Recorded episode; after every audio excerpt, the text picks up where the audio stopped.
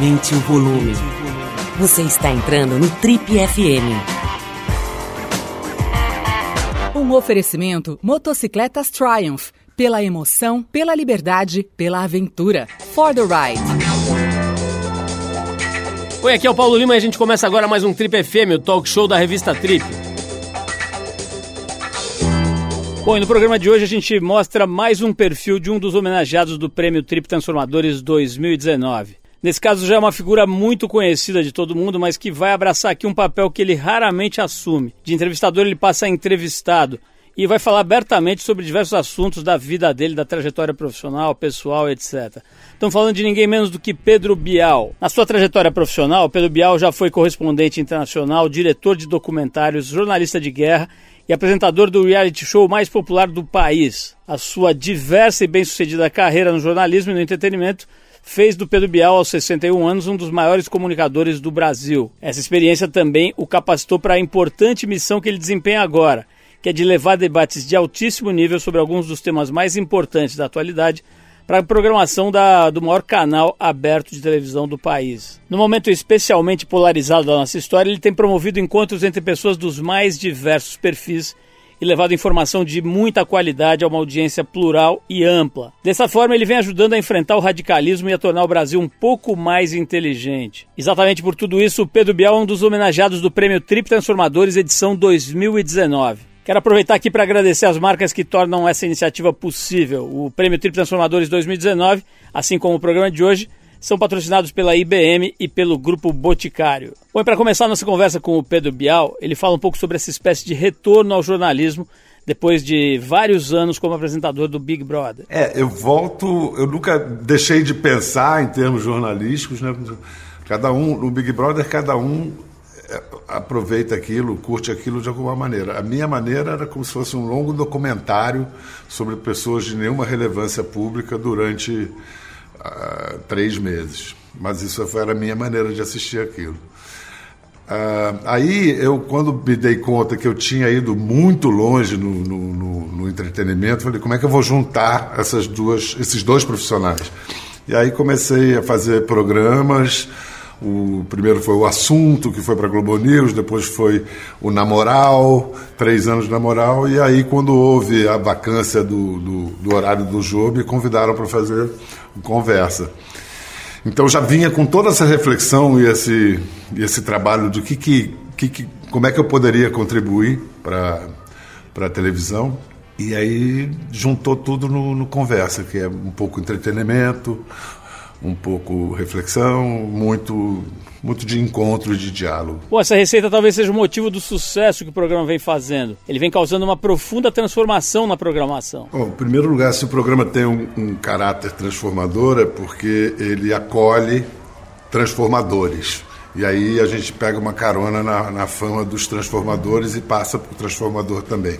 Nós somos uma plataforma para circulação e expressão de ideias. Acho que o ar dos tempos nos beneficiou, porque o que a gente chama de debate não ocorre na internet. Na internet, talvez porque protegidos pelo anonimato, pela própria dinâmica do sujeito ser o produto a ser vendido nas redes sociais, aquela aquele som e fúria que, que a gente encontra nas redes sociais, aquelas, aquele calor provoca, é, é, aquele fogo todo provoca muito calor e pouca luz. Aquilo não dá para chamar de debate. Nesse momento, por, contra, por contraste, a TV aberta, o velho eletrodoméstico no meio da sala, ganhou uma relevância enorme, porque testemunhas inibem perversões. E, e a, a, ausência de testemunha é, multiplicou e, e beneficiou a, a, perversão na internet, nas redes sociais. Na televisão, o sujeito põe a cara, apresenta o, as ideias dele, isso já civiliza o, o, o diálogo de, de cara, já civiliza o ambiente de, de antemão. Então, eu acho que se eu. Não sei se consigo responder a sua resposta, mas eu diria isso. Eu acho que o, o, os tempos nos beneficiam, a, a TV aberta, O horário nos beneficia, porque à tarde é mais. Eh, a gente sabe que quem está vendo aquilo é porque quer ver, não é algo que a televisão está ligada no meio da sala e toma um susto e vê. Ah, por contraste com a internet, o nosso debate se valorizou e, e, a nossa, e o nosso desejo de, de enriquecer o pensamento, enriquecer o debate público, o nosso desejo como homens de comunicação, homens e mulheres. É, não é um programa jornalístico na acepção do termo, mas é um programa que trata de temas jornalísticos e que tem uma redação formada por jornalistas. Mas é um programa ligado a, ao entretenimento, o que também nos liberta de certas uh, amarras que são necessariamente usadas por convenção no, no jornalismo. Então, é muito legal fazer o programa, é muito estimulante, é muito, é, muito feliz. É, eu, eu, reluto usar a palavra feliz, né? mas, é, como disse Maria Bethânia lá no programa, que virou meu mote, felicidade não existe, existe alegria e coragem. Oi, precisa de muita coragem para colocar no mesmo programa, no mesmo palco, na mesma conversa, figuras tão diversas, com opiniões tão diferentes, muitas vezes diametralmente opostas. É, a gente busca a pluralidade, acho que a gente ainda não, é, nem nunca talvez vai encontrar uma pluralidade total, mas a gente busca a dissonância, a polifonia, né? tudo, a mistura de vozes diferentes. É, e, e busca também é, não ocultar, escamotear a, a, a, minha, a nossa posição, nosso lugar. Nós estamos naquele lugar, aquele é o nosso ponto de vista, acolhendo a todos. Outra coisa que eu acho que marca muito o programa é que somos todos tarados. Eh, quando eu falo na primeira pessoa do plural, estou falando da nossa equipe somos todos tarados por pesquisa. É uma turma que não pode ver um cheirinho de poeira, um preto e branco, que já começa a ficar excitado. E, a gente, e, e isso, é, assim como nos estimula, provoca também os convidados, quando se surpreendem ao ver algumas pérolas de arquivo que a gente consegue desencavar. E, e sem pretensão, a gente procura levantar o sarrafo, levantar a bola, assim, é, não, não cair no, no, não ficar escravizado pelo senso comum. Basicamente, fazer, nesse caso, fazer bom jornalismo. Mas vamos dar um outro nome ao jornalismo, fazer uma boa conversa, o nome do programa. Esse é o jornalista e apresentador de televisão Pedro Bial, um dos homenageados do prêmio Trip Transformadores na sua edição de 2019. Abrindo esse bloco, o Pedro, que acompanhou a queda do muro de Berlim em loco como correspondente internacional, conta se imaginava que veria o mundo tão polarizado mais uma vez. Para entender a queda do muro, há que se entender a construção do muro. A construção do muro foi a expressão física concreta de uma polarização radical é, tremenda que dividiu o mundo em dois, em dois blocos. E, do, e, e quanto tempo se sustentou essa divisão? 28 anos. Essa, uh, é, 28 anos de muro, porque desde o fim da Segunda Guerra foi mais tempo. Naquele momento, ficou evidente que o socialismo, como modelo sobre a sociedade, tinha fracassado, não, não faleceu. É, no entanto, com o fim da polarização, o mundo ficou desequilibrado. Porque se você der outro nome à polarização, dizer que havia uma oposição entre dois sistemas, era um mundo muito esquisito, mas era um mundo que tinha equilíbrio. Dois sistemas que se autocontinham.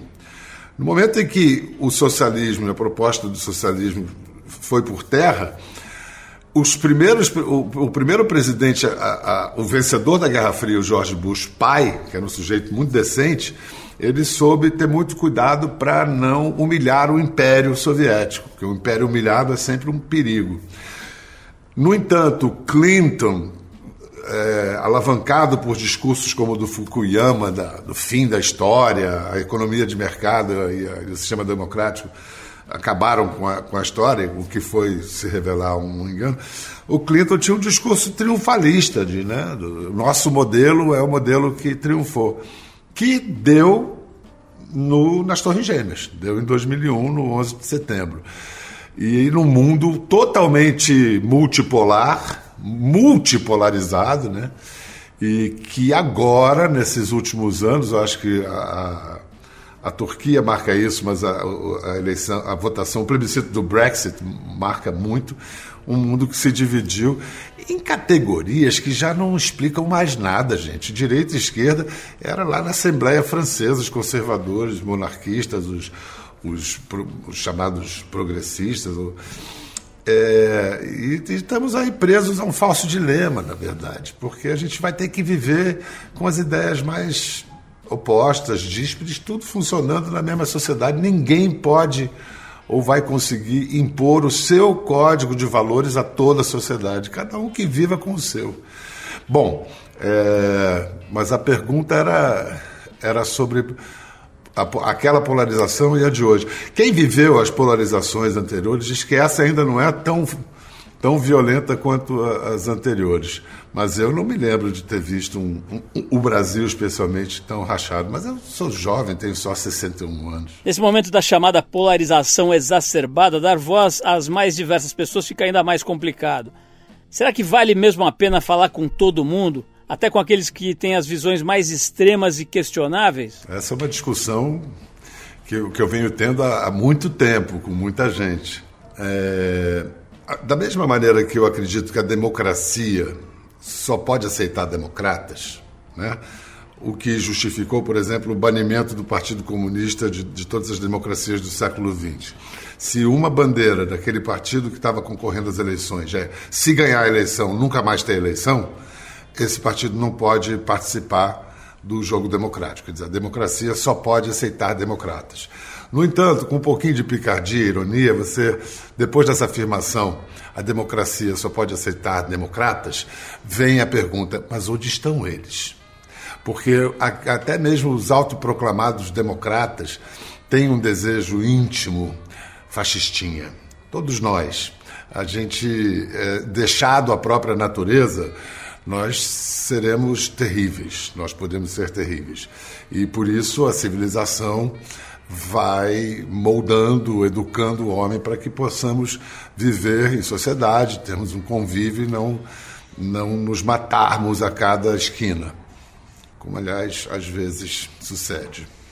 Então, em princípio, eu acho que todo mundo tem que ter palanque e voz, mas eh, a gente tem que lembrar disso, tem que aceitar o jogo democrático. No, no momento que a gente vê é, a direita no poder, às vezes a extrema-direita, não só no Brasil, como uma caricatura de direita nos Estados Unidos, nos movimentos da Europa, na Turquia e tal, é, Polônia, Hungria. É, eu acho que tem que ter muito cuidado, porque tem gente que diz ah, a democracia está se enfraquecendo porque a direita chegou ao poder. Isso não é verdade. A direita chegou ao poder por meios democráticos e até agora, se está enfraquecendo algumas instituições garantidoras da democracia, ainda não se pode dizer que a democracia está enfraquecida porque a direita tomou o poder. Faz parte da ideia democrática a alternância de poder e deve ser bem-vinda em, em, em qualquer instância. Mas, para isso, existe também a vigilância institucional, os três poderes, um desconfiando do outro o tempo inteiro, para que uh, o desejo de tirania, que é tão.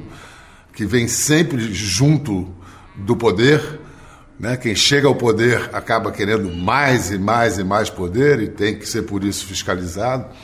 Esse desejo de tirania tem que ser vigiado, e aí a gente volta. Engraçado que tem um amigo meu que é um, um um esquerdista militante e muito empenhado, assim, romantiza muito a esquerda da década de 60 e tal. E ele uma vez me falou como se ninguém tivesse dito antes: o preço da liberdade é a eterna vigilância. Eu falei, você sabe que esse era o slogan da UDN, né? ele não sabia. então, olha só como às vezes o desejo de, de democratização une até a UDN e um, e um radical da esquerda. É curioso.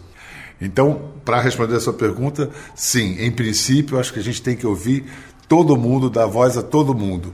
Mas lembrando a regra, a democracia só pode aceitar democratas. Eu queria acrescentar mais uma coisa. Uh, a rejeição das pessoas que trabalham com informação, com mídia, as pessoas da mídia e da imprensa, a rejeição a determinados personagens da direita brasileira, que foi traduzida como e vamos ignorá-los, vamos silenciá-los, não vamos dar ressonância a eles. Essa rejeição ajudou a esses caras chegarem ao poder. Vou dar nome aos bois. Olavo de Carvalho, finge que o Olavo não existe. Durante 20 anos, os jornais e a mídia brasileira se comportaram assim. Finge que ele não existe. Enquanto isso, ele foi criando uma legião de seguidores, formando gente. Depois de um certo momento, eu acho que ele. Aí é uma opinião minha, acho que ele perdeu a mão, ele enlouqueceu. Mas ele era um pensador de direita respeitável, já foi. Enfim, não interessa o que ele é o que não é, interessa que fingir que não existe, fazer a política da, da, da cegonha, é ótimo, da, do avestruz, da cegonha bem, bem dita, bem fazeja cegonha, mas do avestruz enfiar a cabeça na areia para fingir que não existe o que existe, termina mal. Muita gente, por exemplo, achou um absurdo eu é, entrevistar o Olavo de Carvalho. Eu adorei ao mesmo tempo, porque demonstrou-se que havia uma muita similaridade entre o Olavo de Carvalho e o João Willis. Dois brasileiros com projetos de nação que estão fora do Brasil porque sofreram ameaças, acreditam no que é certo, têm ideias antiquadas, Muita coisa une esses dois extremos. Esse é o jornalista e apresentador de televisão Pedro Bial, um dos homenageados do Prêmio Trip Transformadores na sua edição de 2019. Desde que assumiu a apresentação do programa Conversa com Bial, Pedro se mudou para São Paulo. A gente quis saber como é que foi a adaptação dele à cidade. Vamos ver. Ah, é, eu adoro São Paulo. É, me, me acostumei sem nenhum esforço a morar aqui. É a cidade brasileira que hoje é a única cidade brasileira, a meu ver, isso não é uma crítica às outras, é um, é um reconhecimento a São Paulo, que tem os atributos que fazem por merecer o título de cidade contemporânea. Porque hoje as cidades contemporâneas, as grandes cidades do mundo, oferecem serviços e, enfim, tem ofertas e, e um estilo de vida que no Brasil só São, só São Paulo oferece. Estamos falando de cultura, de arte, de serviços, os mais é, comezinhos. E, é, eu, eu, eu me emociono com coisas muito bobas, assim, mas. Porque para mim eu acho que o supermercado é tão importante quanto o museu para conhecer uma sociedade. Quando eu viajo, por exemplo, às vezes antes de ir no museu da cidade, eu vou no supermercado. Porque aí é o bazar, é o, é o, é o, é o milenar bazar, onde você entende o que, que as pessoas gostam, o que, que elas comem, o que, que elas bebem. Então, o comércio, para mim, é muito mais. A, a história comercial é muito mais importante para a arte do que os museus. Nada contra os museus. Mas aí eu chego em São Paulo e é uma coisa rara de se ver no Rio ou em outra cidade. E você pergunta no supermercado para qualquer funcionário do supermercado onde tem o leite desnatado sem lactose. E o sujeito sabe e te informa com orgulho de saber, de trabalhar ali. Eu adoro isso. Eu acho isso lindo, acho isso a expressão de um, de um capitalismo bacana, sadio, de geração de empregos e de entusiasmo pelo trabalho. É um exemplo bobo, mas é um exemplo para mim muito eloquente. E o Rio de Janeiro? O que será que o Pedro Bial sente quando lembra da cidade natal, onde ele morou por tantos anos? No Rio, ah, eu sinto saudades. eu costumo dizer que para a maioria das pessoas a utopia é um lugar no futuro, né? Para mim, não, eu nasci na utopia. Eu nasci em Ipanema em 1958 ia para a praia com poucos anos de idade, estava lá Vinícius, literalmente Vinícius, Tom, estavam ali no bar da esquina, eu passava, via, eu vi a barriga de Leila Diniz, eu ali olhei, vi. enfim, era uma a República de Ipanema foi um grande sonho, uma coisa maravilhosa. Que bom que ficou a música, os filmes e, e os livros daquela produção, mas aquilo não existe mais. E aí eu vou para Ipanema e fico lá. Vamos dizer que saudades é um pouco é, dramático, uma nostalgia, uma gostosa nostalgia, né?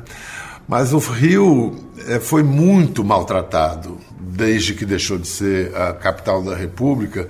Ele foi seguidamente agredido e ninguém resiste a isso, né? E, mas o lugar ainda é extraordinário, as pessoas, na sua maioria, querem o, querem o melhorar, querem trabalhar para sair daquilo e espero que tenho muitas dúvidas, mas espero que se transforme de alguma maneira. Bom, voltando a falar um pouco de jornalismo, a gente quis saber se essa vida na utopia carioca, como ele mesmo disse, influenciou a escolha dele pela carreira. Eu não sei, eu acho que talvez isso acontecesse em, em todo lugar, mas como era Ipanema e também meu pai era um homem de teatro e minha casa era frequentada por gente de teatro desde autores a atores. As conversas eram muito boas. Foi tão importante, ou muito mais importante que a escola para mim, apesar da minha escola ter sido espetacular, o Santo Inácio, as conversas que eu ficava ouvindo pequeno, aquilo me formou muito, me jogou a leituras e tudo. E quando eu comecei a entrar no mundo, eu me deu um é um, é um sentimento que eu tenho até hoje um sentimento de estranheza muito grande. Eu acho tudo muito estranho. Eu me espanto diariamente com, com o mundo com o fato da gente estar vivo acho tudo muito milagroso. E não perco essa não é algo forçado é, é um negócio que inclusive eu tenho que trabalhar para não sofrer demais porque eu acho tudo muito esquisito muito estranho e eu ficava achando que as pessoas estavam afetando uma certa naturalidade diante da, de algo que eu achava meio nada natural, ou se natural, muito misterioso. E aí eu fui para o jornalismo por causa disso. Eu queria é, saber a reação das pessoas diante de coisas que, para mim, eram muito espantosas, surpreendentes, maravilhosas ou terríveis. Mas será que só, só eu que estou vendo isso e sentindo isso? E o jornalismo permite, permite criar essas pontes e ver que não, não estava sozinho na minha angústia. Tem outras pessoas. Além de uma coisa bem básica na hora de escolher o vestibular, naquela época era o vestibular, era sensacional. O vestibular que eu fiz era no Maracanã. Velho Maracanã, arquibancada, tinha um, um vestibulando a cada 10 metros, todo mundo sentado lá fazendo a prova. Uma maravilha de imagem, né? Eu fui escolher o que era mais fácil para mim. E a minha, minha, matéria que sempre fora mais fácil para mim tinha sido português e redação. Eu falei, é, fazer. E o jornalismo, estamos falando de 1976, eu entrei na, na faculdade em 77. Era a 28 carreira, comunicação e jornalismo procurada. Todo mundo queria ser médico, doutor ou engenheiro. Era direito, medicina e engenharia.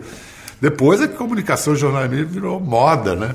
E então é, foi, foi assim. Mas na verdade, no início, eu fui muito para fazer cinema. Eu, inclusive, minha tese de conclusão de curso foi um, um curta-metragem. É, ah, meu Deus. Sobre meu complexo de Édipo. Está perdido, graças a Deus, esse filme, não tem como ver. É bonitinho, mas. Tem um certo paralelo entre você e o cartunista Glauco. o Geraldão. É, o Glauco e o Geraldão não fariam tão, tanto sucesso se não falassem com cada um de nós. Bom, da posição que ele ocupa de comunicador, como é que será que o Pedro Biel tem visto a situação do jornalismo atualmente? É, é incrível, né? Porque o jornalismo nunca teve tão por baixo como negócio, né? As empresas não se sustentam.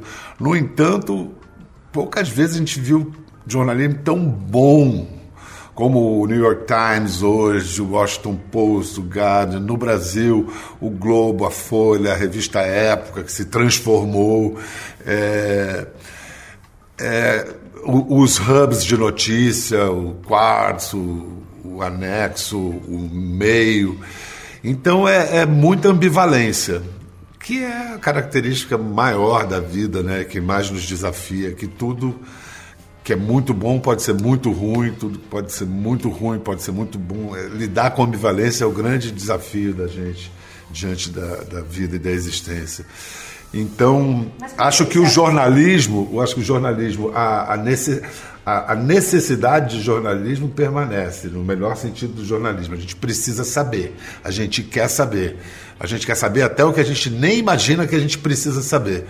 É, e para isso vai ser esse profissional que vai a campo, que escuta com olhos despidos e ouvidos despidos de preconceito, a não ser os de sua própria classe, do seu ponto de vista, expostos de maneira honesta. Esse profissional que vai organiza tudo isso que ele apurou, hierarquiza a notícia, conta de maneira agradável, instigante e humana para um outro, próximo ou distante, semelhante ou diferente esse profissional vai ser imprescindível sempre, sempre. E, e, e a outra coisa, estava conversando mais cedo no, no escritório e o seu colega me perguntou ah, qual o último romance que você leu, que você gostou? Cara, eu leio hoje ficção, eu conto nos dedos de, de uma mão. Não ficção domina. E não ficção é jornalismo, contado com as artes da literatura, com os recursos e instrumentos da, da ficção. Mas a, fic, a, não ficção, isso, do meu ponto de vista de leitor, hoje para mim é muito mais interessante que a maioria da ficção. Mas posso estar e devo estar errado. Mas, de qualquer maneira, a não ficção é reconhecidamente uma força hoje. É, agora eu li no. O Guardian fez os 100 livros desse século XXI até agora. E um dos primeiros é o Sapiens. É um livro de não ficção, é um livro que mudou o mundo já. Tá todo o Piketty é um livro de não ficção. E tantos outros exemplos. O que aconteceu com a internet, você está me falando da crítica, assim, a, o apodrecimento do jornalismo, a perversão do jornalismo, melhor do que apodrecimento, com a internet a liberdade de expressão ampliada e multiplicada que ela deu para cada um falar e emitir sua voz e se sentir empoderado para dizer o, o que quer e o que pensa, o que é super bem-vindo, também veio uma, uma distorção de que basta dar o bisturi para uma pessoa para ela ser um cirurgião. Não, não basta. Se você tem as armas da escrita, da palavra, isso tudo você pode dar sua opinião, falar, se expressar, pode até se comunicar, mas você não necessariamente está fazendo é, jornalismo. O jornalismo opinativo de teses é algo muito antigo, é anterior ao jornalismo noticioso e que tem vivido aí um, um revival. Agora, acho que também você está falando da questão das da pós-verdade, né? das fake news e tal. Primeiro, acho que a maioria absoluta das fake news, a gente só acredita porque a gente quer acreditar. Né? Porque basta você olhar e. Primeiro, assim, a desconfiança é a base de todo pensamento e a desconfiança é a base da democracia.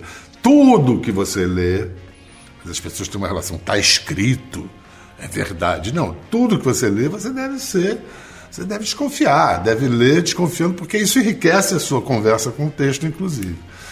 Então, quando chega uma fake news, a pessoa não, não desconfia, ela, ela tem comprovado que ela quer que seja verdade. Fake news, muitas vezes, o, o maior responsável por ela é quem lê, não quem manda. Quem manda é um bobão, que não, não deve ser levado a sério em 90% dos casos. Bom, isso é uma coisa. A outra coisa é que a tal da pós-verdade, do tudo é relativo, nada é absoluto. Isso surgiu na, na década de 60 com o movimento de esquerda, como um movimento de esquerda contestando uh, o establishment e, e, certas verdades estabelecidas. Mas essa, esse relativismo foi longe demais e foi utilizado por uma outra força política, esta mais à direita, então, se tudo é relativo, vale tudo, nada vale. E nós temos aí uma gerações que já foram criadas dentro desse vazio de certos valores e, e que aí vão para um extremo ou para o outro, aferrados a ideologias, seja de esquerda ou de direita. Então, acho, é, no mínimo, irônico. Esse é o jornalista e apresentador Pedro Bial, nosso convidado do programa de hoje e um dos homenageados do Prêmio Trip Transformadores 2019. Vamos começar esse bloco com um assunto que interessa a todos, né? O Pedro Bial fala sobre futuro. Eu espero que tenhamos um futuro, né? Esse momento hoje, a gente nem, nem, nem disso a gente pode ter muita certeza. Os próximos 200 anos podem. Tudo pode acontecer, inclusive acabar tudo. Como se a gente passar esses próximos 200 anos, eu acho que aí essa humanidade vai vai viver milhões, milhões de anos. Irreconhecível, é verdade. Como é que alguém com essa visão peculiar sobre o futuro da humanidade se torna pai da quinta filha aos 61 anos? É, um grande amigo meu falou, quando eu falei que eu ia ter mais uma filha agora aos 61 anos, ele definiu bem: você é um irresponsável, Biel. e, de fato, é, não, não sou um irresponsável, mas Acho que ter um filho já é um gesto de inconsequência, se não for um filho pensado e desejado. Então, apesar de vir aí minha quinta filha, apesar disso ir contra todas as uh, as recomendações, né, de hoje em dia não ter muito filho, eu acho que não. Acho que eu estou tendo filhos que vão poder ter chances na vida, oportunidades. Estou muito preocupado com o Brasil deles. Eu tenho um filho com 21 anos e outro que tem 17. Caramba, que tempos horríveis para ter 21 anos e 17. Que mercado, onde é que eles vão entrar? O Brasil com 13 milhões de desempregados, esse momento de desalento, uma crise que não, não passa. Mas se a gente fosse paralisar por causa disso, é, não vou, quero deixar um planeta melhor para os meus filhos, eu quero deixar filhos melhores para esse planeta. A minha intenção é essa. Esse niilismo que vem do discurso ambiental atual, que até você pode olhar com compaixão a Greta com 16 anos falando disso. Mas quem já viveu um pouco mais sabe que assim os, os mesmos argumentos dela eu já ouvi que é de que vale estudar e planejar uma vida se o mundo vai acabar por causa da crise climática. Eu ouvi exatamente e vivi isso como criança e adolescente durante a polarização União Soviética Estados Unidos. Para quê? Para que eu vou estudar? Para que eu vou fazer alguma coisa se a qualquer momento as duas potências atômicas podem destruir o mundo numa guerra? Eu vou ser hippie e, e tal. O mesmo. E as coisas mudaram e, e as coisas mudam. Então, é, vamos vamos com calma. Fechando esse papo ótimo aqui com o Pedro Bial, ele fala com honestidade e muita sinceridade sobre a vida dele nesse momento. Eu, eu sou a prova mais ou menos viva de que cabem muitas vidas numa vida só. E eu estou vivendo mais uma vida desde que me casei com Maria, que me apaixonei por ela. Não, não imaginava que primeiro, não imaginava que fosse me casar de novo, muito menos que fosse ter filhos de novo. E estou recomeçando uma vida.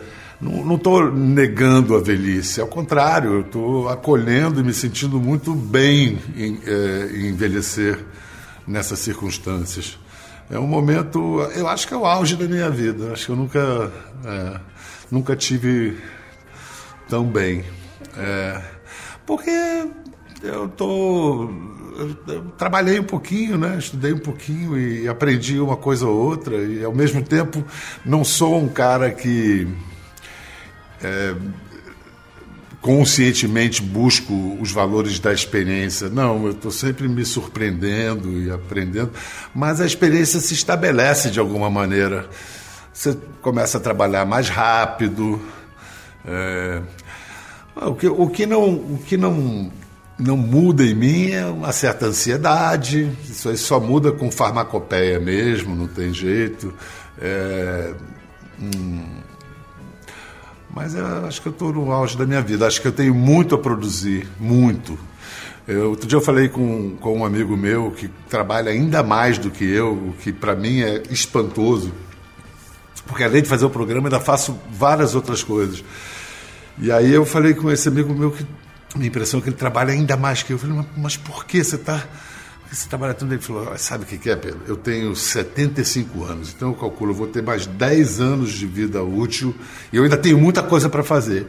Eu assino embaixo. É isso, eu ainda tenho muita coisa para fazer. É isso, esse foi o jornalista e apresentador Pedro Bial, que é um dos homenageados do Trip Transformadores 2019. A entrega de prêmios acontece agora no dia 7 de novembro. Se você quiser conhecer mais sobre o prêmio e sobre os outros homenageados que estarão lá no Auditório Ibirapuera dia 7, ao lado do Bial, entra lá no trip.com.br. Quero aproveitar mais uma vez para agradecer as marcas que tornam essa iniciativa possível. O Prêmio Trip Transformadores 2019, assim como o programa de hoje, tem o patrocínio da IBM e do Grupo Boticário.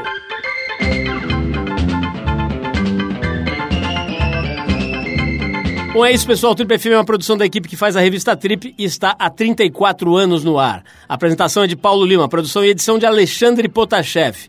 Quer falar com a gente? Escreve para o rádio.trip.com.br. Quer ficar mais perto do nosso trabalho? Procura a gente no youtube.com barra revista Trip. Na semana que vem a gente volta com mais uma conversa boa aqui no Trip FM. Abração e até a próxima!